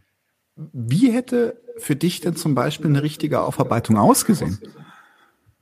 Ja, ich, ich, ich, ich, ich glaube, also das, es gibt nicht die richtige. Ich glaube, wir hätten sehr, wir müssten uns einfach dieser, dieser, dieser Geschichte, dieser zutiefst rassistischen Gewaltgeschichte einfach viel stärker stellen und auch äh, eben, eben diese, diese Gewaltgeschichte gegen sehr viele als anders definierte Gruppen.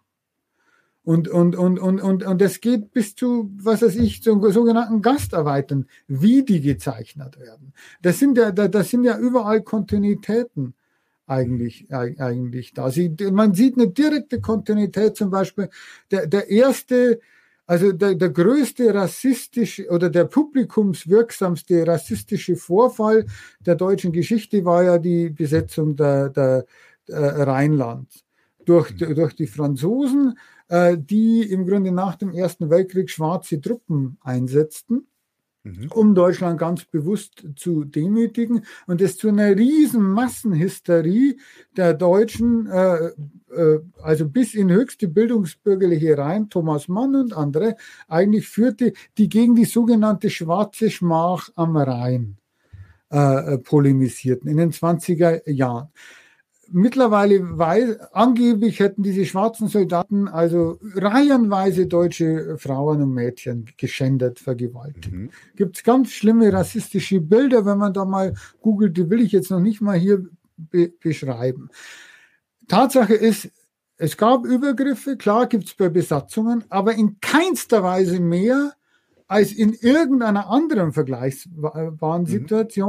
Und überhaupt nicht so viele, also das haben Historiker nachgewiesen, also da hieß es, die Straftaten, der hat sich herausgestellt, unerlaubtes Rad, äh, Radfahren einer schwarzen Besatzungssoldaten in der Fußgängerzone. Das war, hat dann ein Wachmann, muss man auch sich auf der Zunge zergehen lassen, da ein Besatzungssoldat aufgeschrieben wird, weil er in der Fußgängerzone Rad fährt, aber okay, wird aufgeschrieben und plötzlich waren das alles Vergewaltigungen. Das waren aber keine.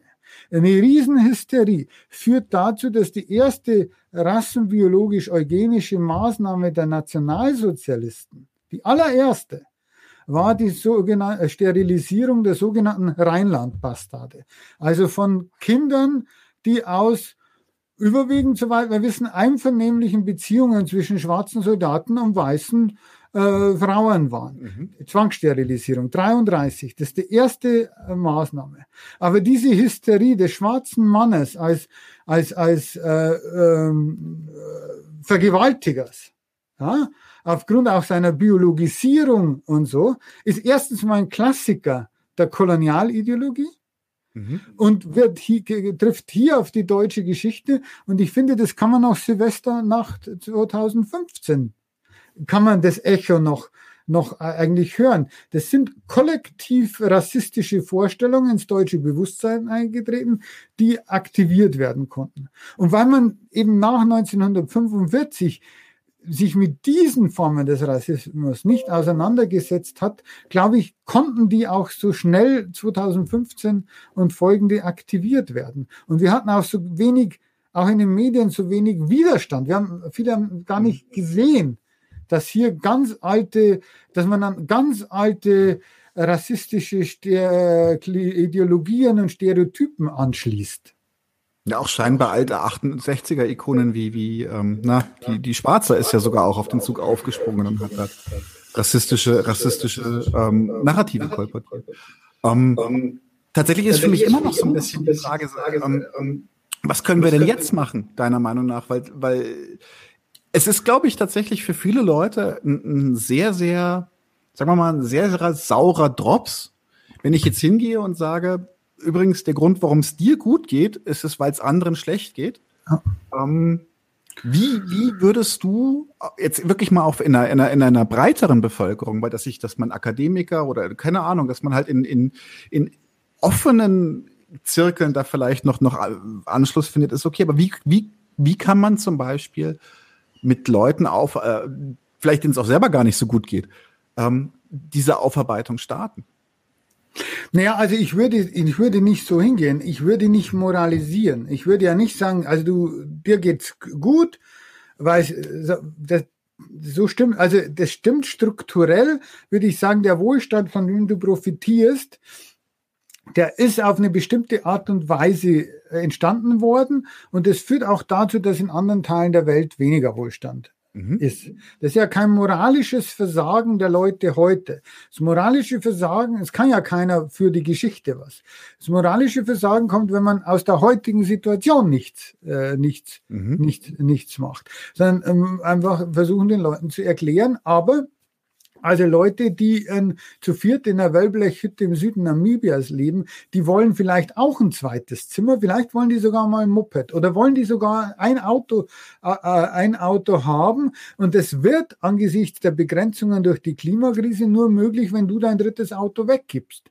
Und ich mhm. glaube ja an die Vernunft äh, der Menschen und dass man, dass man die Leute einfach überzeugt, äh, dass das auch die einzige Chance ist zu überleben, weil wenn wir das nicht tun, was passiert denn dann? Es passiert ja entweder wir konsumieren uns zu Tode im Sinne, wir haben den, die, die, die Klimaerhitzung und 99,9 Prozent von uns werden nicht auf dem Mars fliegen, ja, sondern werden hier einfach damit leben müssen oder damit, damit zugrunde gehen mit den mhm. Lebensbedingungen. Äh, also, dass man das den, den Leuten einfach sagt. Und zum Zweiten sagt man, und wenn wir das nicht hinkriegen, auch einen globalen Ausgleich, dann werden mehr und mehr Menschen sich auf den Weg machen zu uns. Und das ist ja das, eigentlich das ganz große Problem, auch für, für, für Europa. Was passiert denn, wenn sich die Menschen auf den Weg zu uns machen? Gibt es ja nur zwei Möglichkeiten. Man lässt sie rein. Mhm. Ich habe da kein Problem damit. Dann ändert sich die demografische Zusammensetzung Europas. Dann haben wir da neu. Werden wir auch nicht alle, also es, wir, wir aufnehmen oder es wird, auch das wird zu einer Wohlstandsabsenkung führen müssen, weil wir teilen müssen. Oder, und das scheint ja die Politik jetzt zu machen, wir bauen Mauern. Wenn man Mauern baut, um, eine, um, um, um diese Flüchtlinge, Geflüchteten nicht reinzulassen, dann gibt sich Europa selbst auf. Weil es die Idee von Europa ist ja die Menschenrechte, ist ja die Freiheit. Du kannst aber die Freiheit im Inneren nicht aufrechterhalten, wenn du gleichzeitig ein starres Regime außen haben musst. Das führt zum Illiberalismus auch im Inneren. Das heißt, auch Europa, wie wir es kennen, ist so und so passé. Also wäre es am besten, wir fänden eine Möglichkeit, dass die Menschen auf der Welt, wo immer sie sind, die Chance haben auf ein menschenwürdiges äh, äh, Leben. Und dass der Preis dann wäre, dass wir auf ein bisschen was verzichten. Und dann kann man natürlich sagen, übrigens gilt das halt auch innerhalb Deutschlands. Also auch da ist ja nicht so, dass alle Deutschen Multimillionäre sind, sondern auch da haben wir ja diese, und ich glaube, dass die, die Menschen das schon verstehen, dass äh, die, die, die irgendwelchen prekären Verhältnissen sind, dass äh, global gesehen die anderen im Grunde also genauso äh, am, äh, am, am, am dran sind und dass wir generell einfach, einfach ein, ein, neu drüber nachdenken müssen, wie wir die Welt gestalten. Und da gibt es mhm. keinen, meiner Meinung nach, gibt es keine Alternative dazu. Mhm. Es sei denn, wir sind Multimilliardäre und kriegen, aber ich meine, dann was machen dann? Dann hocke ich am Mars mit diesen zehn anderen Milliardären. Also ja. das will ich ja auch nicht. Das ist auch eine Horrorvorstellung. Ja, vor allem, was für Typen das sind, mit denen möchte ja, eben, tun. Eben. Also, will ich jetzt mit, mit denen Und da zusammen. mit Elon Musk, na, daher. Na. ähm, tatsächlich, ähm, ich würde jetzt auch mal frech sein von meiner Seite, weil ich, äh, ich, ich bin Sozialist, bekennender Sozialist und ich sehe halt darin, dass das ist ja tatsächlich auch der Versuch meiner Antwort auf diese Ungerechtigkeit. Ich möchte sagen, wir brauchen irgendetwas, was den, was den Menschen ermöglicht, möglichst unter gleichen Bedingungen selbstbestimmt friedlich miteinander zu leben. Und für mich, also jetzt stelle ich die Frage, spiele ich die Frage an dich zurück. So, ist das für dich im kapitalistischen System, das wir heute haben, überhaupt möglich? Naja, also das ist in dem, in dem Kapital, also wir haben ja im Moment im Grunde diesen, diesen Raubbau- und Verschwendungskapitalismus. Und ich mhm. glaube, da müssen wir weg. Mhm. Und wir müssen auch weg von dieser Ideologie des Wachstums, des mhm. permanenten mhm. Wachstums. Das ist ja völlig absurd. Das ist ja, ist ja der Wahnsinn eigentlich das. Und, und brauchen einfach eine solidarische Gesellschaft. Wie im mhm. Einzelmann die gestaltet, da kann man ja lang äh, streiten. Ich meine, auch in der Bundesrepublik gab es ja mal eine soziale Marktwirtschaft. Auch mhm. die äh, hat ja durchaus auch funktioniert. Nur das Soziale ist ja auch weg. Also man muss mhm. ja auch ehrlich sagen, wir haben ja nicht einfach eine soziale Marktwirtschaft, sondern wir haben ja eine, eine, eine, eine, eine Radikalisierung immerhin zu mehr Wettbewerb, zu mehr Auseinandersetzung. Und, und ich glaube, wir, wir sind halt als Welt an, an das Ende einfach, einfach gelangt. Und wir müssen, mhm. müssen da, da drüber nachdenken. Wir brauchen einfach globale soziale Gerechtigkeit und Solidarität. Schon aus Eigeninteresse. Das ist ja das. Ich sage ja nicht, weil wir alle gut sind, sondern in unserem ureigensten Interesse. Weil auch wir überleben also wollen. Uns, ja, genau. Weil wir oder unsere Kinder oder Kindeskinder ja. überleben wollen. Deshalb wollen wir das. Deshalb brauchen wir es. Das ist auch egoistisch. Stimmt. Und dann ist es, dann ist man von der Moralisierung runter und von dem ewigen, von der ewigen Selbstkasteiung, ne? Das, das, da hast du wahres Wort. Ähm, ich habe jetzt gerade noch eine Frage von Leftwinger bekommen, der bittet mich ganz dringend noch Libyen anzusprechen. Was meinst du damit, Leftwinger? Was soll er sagen? Oder was willst du fragen genau zu Libyen?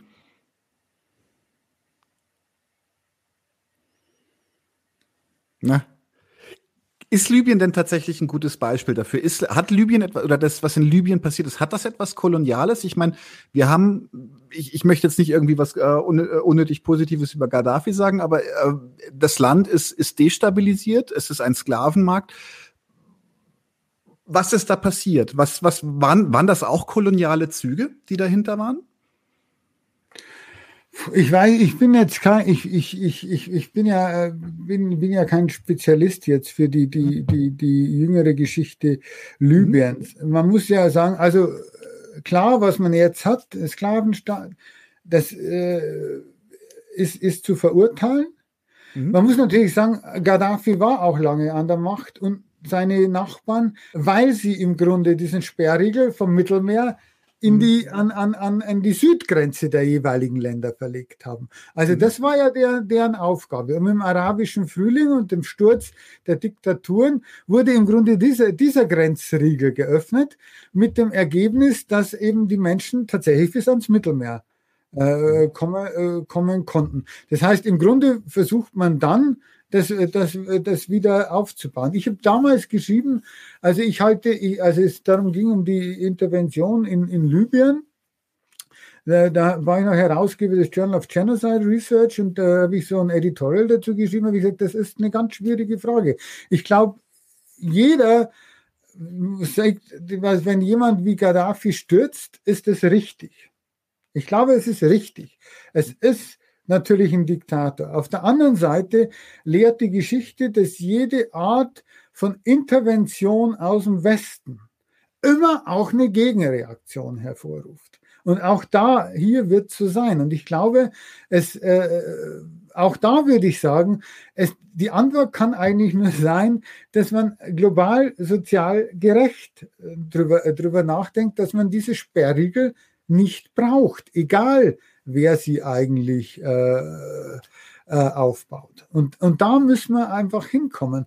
Dieses, dieses Aufbauen, dieses Ausspielen irgendwelcher äh, Leute in irgendeinen Regionen, um Leute, die noch ein bisschen weiter weg sind, noch ein bisschen ärmer abzuhalten, das ist schon Teil einfach, einfach, einfach des Problems. Und das ist natürlich mit dieses koloniale Erbe, dass wir als Norm wir im globalen Norden wir als normal empfinden. Und deshalb müssen wir dekolonisieren. Deshalb müssen wir die Geschichte erzählen, damit wir endlich rauskommen und zu sagen, wir denken immer nur in diesem Parameter, weil wir denken, das sei quasi normal. Und die meisten in Europa und im globalen Norden denken ja nicht an die Opfer. Ich glaube, wenn jeder wüsste, mit welchen Opfern sein Handy erkauft wird im Kongo oder sonst irgendwo, dann würde, würde die wenigsten sagen, ja, will ich trotzdem sondern wir blenden sehr viel aus. Und ich glaube, wir müssen dieses Ausblenden müssen wir zurückfahren und dann zu sagen, und jetzt ent, entscheidet mal. Ich glaube, die Menschen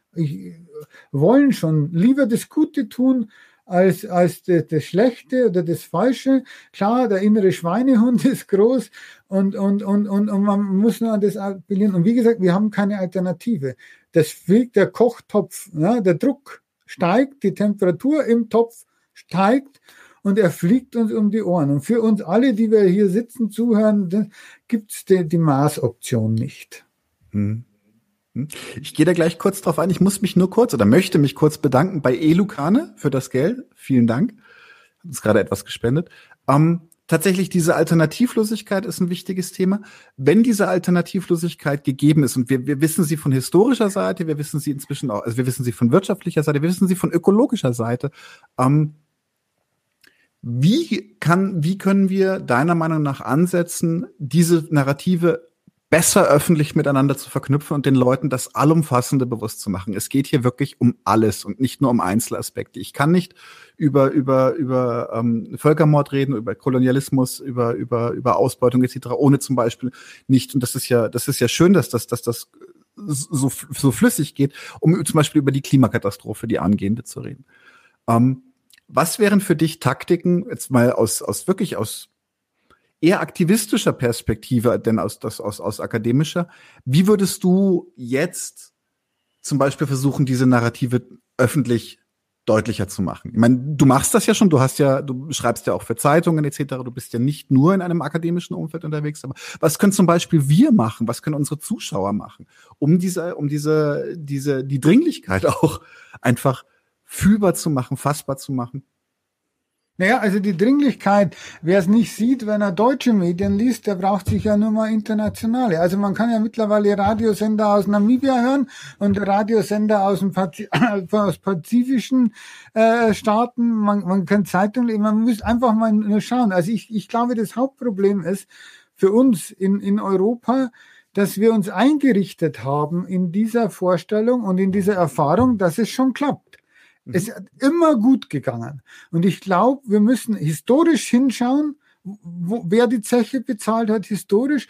Und wir müssen jetzt hinschauen, wer im Moment die Zeche bezahlt. Wir müssen ganz genau hinschauen und dann sagen, wollen wir das? Und, und kann das eigentlich klappen mit, also jetzt hoffen wir alle auf diesen Technological Fix. Ja, äh, mhm. das ist ja auch, auch, auch so eine Sache. Das ist ja äh, äh, immer, immer bisher schiefgegangen. Da, da gibt's ja auch immer immer, immer große Nebeneffekte. Das klappt ja immer nur für einen Teil äh, der, der, der Gesellschaft und zu sagen, dann hoffen wir besser nicht, nicht drauf und, und was verlieren wir denn, wenn wir ein Leben denken, das weniger auf nur über, über Verbrauch definiert ist und vielleicht mehr einfach auch übers Teilen. Auch mhm. das wäre ja möglich. Es ist ja, es ist ja, ist ja keine Verlustgeschichte. Also die meisten, die im Hamsterrad sitzen, um sich das zweite und dritte Auto äh, zu erwerben, weil sie es brauchen, weil der Nachbar auch ein neues Auto oder ein neues, was weiß ich, Lastenfahrrad hat. Ich will jetzt gar nicht nur auf die Autofahrer äh, da rum. Die sind ja auch nicht super glücklich dabei. Also mhm. die meisten sehen sich ja danach, ich hätte gerne mehr Zeit für irgendwas anderes. Also vielleicht sollten wir dann halt anfangen, das einfach auch, auch, auch, auch so zu denken. Vielleicht ist ja das, was wir gewinnen können, dass wir sagen, wenn wir, wenn wir Konsum runterfahren, äh, Wohlstand teilen, vielleicht gewinnen wir ja an mehr an, an Wohlgefühl oder an Zeit. Und dass man einfach das nicht, nicht per se äh, schlecht redet oder, oder von irgendwelchen Interessensgruppen ja massiv zerschießen lässt, wann immer sich irgendjemand idealistisch auftut und, und, und sagt, ich will was ändern. Sieht man ja am Fridays for Future. Muss man mhm. nicht jedes Teil denken. Aber ich meine, dass eine ganze Generation dieser apolitischen äh, Kids dich hinstellen und sagt, uns reicht's, ist ja toll. Also eigentlich müsste man das ja loben und, und, und, und dass, dass Chefredakteure oder was weiß ich deutscher Medien nichts Besseres zu tun haben, einer 16- oder 18-jährigen Mädchen sich da äh, also lustig zu machen. Finde ja, ja abzu, abzuarbeiten. Ist ja, ist ja Gott erbärmlich. Es ist, ja, es ist deprimierend. Ist, ist für dich da, da eine ähnliche Motivation gegeben wie bei der Nichtaufarbeitung des Kolonialismus? Sind das Sachen, wo man einfach, wo man Angst hat, dass es an die eigenen Pfründe geht? Also ich, ich glaube, das ist ganz generell äh, einfach, dass wir, dass wir eine große Identitätsdebatte haben. Mhm.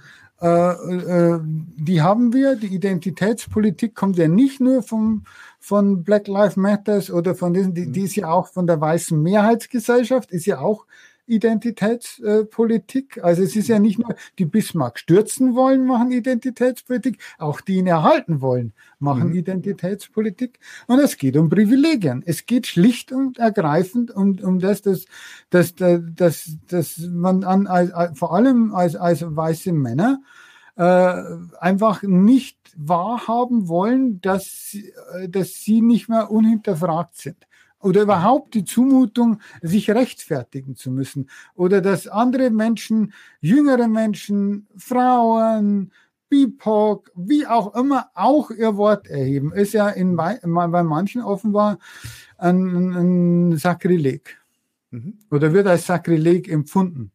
Und, und, und dann gibt es natürlich auch diese die Interessen. Ich glaube, wir brauchen halt wir, müssen völlig, völlig neu, neu, äh, neu einfach über die Welt nachdenken. Und das tun ja auch Leute. Nur an den Schalthebeln, gerade auch vieler äh, Medien und Institutionen, sitzen halt auch die Bewahrer. Und wie gesagt, mhm. das kann man ja auch lernen. Manche profitieren ja vom Elend bis zuletzt, wie im Kolonialismus. Mhm. Aber halt nicht alle und, und vor allem auch nicht die, die unmittelbaren Opfer. Mhm. Mhm. Ja, im. Grunde steht es global. Ich bin jetzt mal, äh, wie soll ich sagen, schämisch und sag, äh, unser Podcast heißt ja auch 99 zu 1. Es steht global, glaube ich, auch 99 zu 1. Und wir müssen, glaube ich, auch einfach erkennen, dass, dass ähm, wir den Druck aufbauen könnten, wenn wir wollten. Wir könnten diesen Druck von unten aufbauen und sagen, wir wollen das anders. Wir wollen nicht mehr ausgebeutet werden, egal wer wir sind. Gut, ähm, ich glaube, ich habe dann auch alles hier und im Publikum sind, glaube ich, auch keine größeren Fragen mehr aufgelaufen. War relativ bunt heute im Chat. Super. Dann würde ich an dieser Stelle sagen, ich bedanke mich bei dir. Äh, war ein sehr, sehr interessantes Gespräch für mich. Hat mir sehr viel Freude gemacht. Hast du noch irgendetwas, was du als letztes sagen möchtest vielleicht? Nö, also ich, mir hat auch Spaß gemacht. Ich äh, freue mich. Vielen Dank für die Einladung. Gerne, gerne. Vielleicht sehen wir uns noch mal wieder. Würde mich sehr freuen. Dann bis dann und euch allen einen guten Abend. So, wo ist jetzt mein Outro? Leute, wir brauchen eure Hilfe. Und zwar als allererstes, folgt uns bitte überall, wo ihr uns folgen könnt. Wir sind auf YouTube, auf Facebook, auf Twitter. Wir sind jetzt mittlerweile auch auf Twitch. Gebt uns Instagram. Dort Instagram sowieso, genau, gebt uns dort einen Follow, äh, like dieses Video bitte, überhaupt jedes Video, das ihr euch anschaut, bitte liken, warum nicht, ist doch einfach nur ein Klick da, damit helft ihr uns ungemein. Wenn ihr uns abonniert auf YouTube, klickt auch die Glocke, dann werdet ihr immer informiert, wenn wir live gehen, dann könnt ihr dazukommen. Äh, je mehr Leute live mit uns unterwegs sind, desto äh, besser sind dann auch die Views und desto besser ist das für den Algorithmus. Wir haben außerdem ein Patreon-Konto. Genau patreon.com slash 99 zu 1. Wenn ihr so richtig dabei sein wollt, äh, könnt ihr euch ein Membership-Level aussuchen. Wir haben drei verschiedene Stufen. Gibt dann solche Sachen wie zum Beispiel diese neuen Nachspielepisoden, wo wir jetzt die erste gemacht haben und äh, ihr habt auch Zugang zu unserer Discord-Community. Weiters haben wir einen paypal.me slash 99 zu 1 Link, falls ihr denkt, naja, sind schon schnaffte Typen, aber mehr als einmal will ich nicht zahlen, dann könnt ihr uns da auch ein bisschen Geld schicken. Wir haben tatsächlich inzwischen relativ signifikante laufende Kosten, weil wir einen hohen Qualitätsanspruch haben. Insofern, wir sind wirklich auf eure Unterstützung angewiesen an der Stelle.